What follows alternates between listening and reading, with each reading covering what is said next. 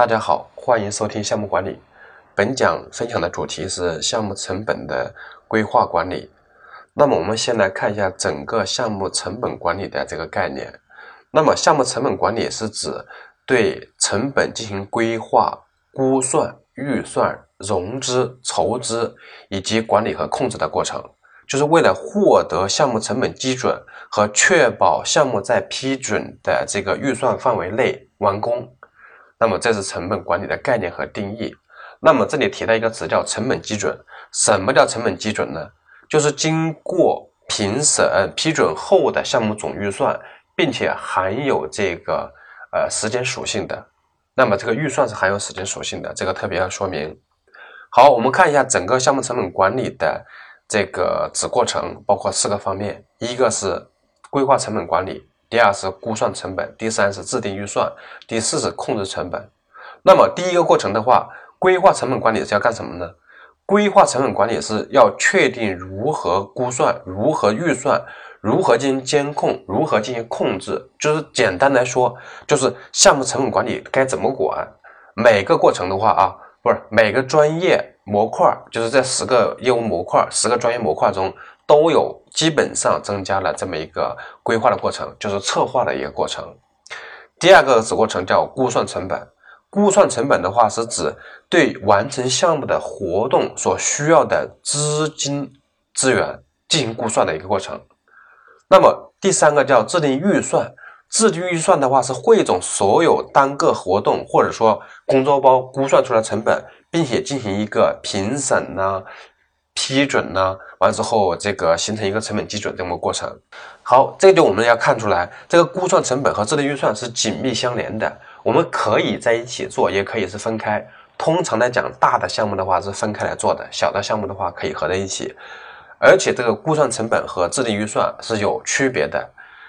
估算成本是一个专业技术的工作，比如说这个模具要花多少钱，那么我们要找专家。或者说用参数估算法，或者说用其他的方法来估算这个工作，或者说这个工作包，或者说这个交付的成果需要多少费用，这个是一个专业技术性的工作。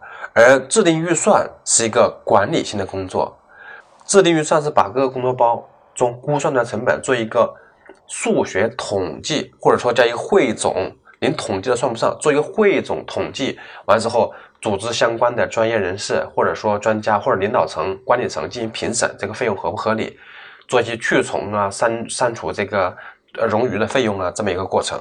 所以说，制定预算相对来讲是一个呃专业要求没有那么高的这么一个呃工作性质。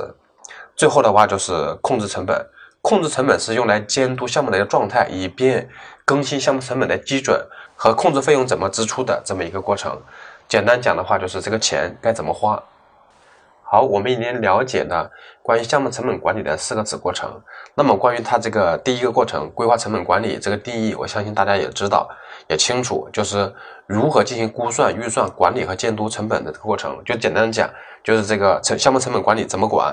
那么这个过程的话，是在项目启动之后，呃，做一次就 OK 了。那么它的输出的话，就是一个成本管理的计划。重点是这个成本管理计划，大家可能觉得这个成本管理计划有什么内容呢？所以这是我重点要讲解的。好，成本管理计划中第一个我们要进行预定义的就是叫计量单位，就是要规定每种资源的这个计量单位，比如说那个货币是用元还是用万元，比如说那个呃工时量的单位。工作量的单位是用人时数还是人天数还是用周数？比如其他的计量单位，比如说长度啊、重量啊、体积啊等等这些单位都要做一个预定义，用哪一种单位？如果这个计量单位没有做预定义，那么各个模块交出来的东西的话，可能单位不统一，就给后续做估算成本和制定预算的人带来很大的工作麻烦，或者说影响大家的工作效率。第二个要确定精准度，比如说那个做这个费用预算的时候，它的单位精确到什么一个程度，对吧？我见过一个做项目的预算是三千二百八十五万两千五百六十二元，比如说啊这么一个数据，这个还若有其事的精确到元的单位。那么对于这么大一个项目的话，你需要做到那么精准吗？因为最后你可能偏差百分之二十、百分之三十，或者说更大的数都有可能。所以的话，我们做这种大项目预算的时候，比如说精确到零点一万元，就是精确到一千，这就不错了。所以的话，我们的精准度的话，不需要做到那么细的程度，把每一一块钱都算出来。好，第三个就是准确度，就是我们在做成本估算的时候，要估算出一个可接受的区间，比如说。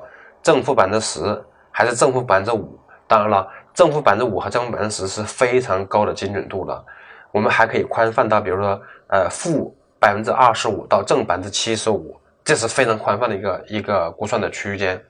因为通常来讲的话，做估算的时候，大家为了保证项目有足够的钱花，估算的时候都会往多了，就是往高了估算。所以它一般来讲的话，呃，这个负的区间是比较低的。正的区间是比较高的，所以比如说一个模具，它估五十万的话，它可能这个有一定的预留。特别说明一下，这里可以增加一些应急储备，比如说，呃，我这个模具估算的这个价格，可能我们这个模具的话，有可能出现这种就是维修的情况，这种维修费用的话，我们要把它预计进去，这种的话属于这个应急的储备。第四个就是控制临界值，这个我们在做进度管理的时候。已经讲过了关于控制临界值的这个概念，就是在需要采取某种措施之前，允许出现的最大偏差。比如说这个费用，这个预算成本的这个费用，假如说超支了百分之十五，我们就要采取措施了。这个是你在开始的时候就把它预定好，免得到后续你执行计划的时候，他大家说为什么他那个费用就没卡，到我这个里的时候，这个费用就变成卡了，就是控制它支出了。那么你告诉他，这个已经达到临界值了。这个是所谓的，就是把丑话说在前面，把规则制定在前面，避免在后面执行的时候大家会扯皮。还有关于绩效测量的规则，那么绩效过测量的规则，这里的话就是跟前面讲的不太一样。关于成本管理中的绩效测量规则，就是所用的是正值管理技术，叫 EVM。这个后续我要重点去讲这个内容。其他的，比如说关于这个报告的格式，比如说我们财务控制的，比如说是每个月报一次，还是每个季度核定一次。比如说，我们原来做项目的时候，是每个月要手工统计一下我们这个实际项目的支出和财务统计报表中，财务报表是自动生成的啊，跟它这个报表中的这个数据是否一致。我们开始认为说，我们做这个手工统计的工作是多余的，因为财务那块有数据。我们会认为财务是很准确的，实际上我们做了大量的实践表明，我们手工统计是准确的，财务的话经常出问题，因为财务的人不懂哪个是哪个项目，哪个是哪个项目，哪个是哪个费用，他搞不清楚，他就记混了。所以的话，最终还是以我们手工统计的为准。当然了，在持续的做了几年项目之后，财务的方面也比较专业了。后续的话就转为以财务的这个为准了，所以这个报告的格式和要求、时间的要求等等，这些都是我们要开始做预定义的。其他的一方面的要求，比如说这个筹资的方案呢，完了之后，假如涉及到涉外的项目的这种，就是啊汇率波动啦，还有这个成本管理的这些要求呢，都可以写到这个成本管理计划里去。所以我刚才讲的这些内容，大家都了解了。项目成本的规划的话，有很多工作要做，而不是没有什么事情。好，关于项目成本管理就讲这些内容，欢迎大家收听下一讲。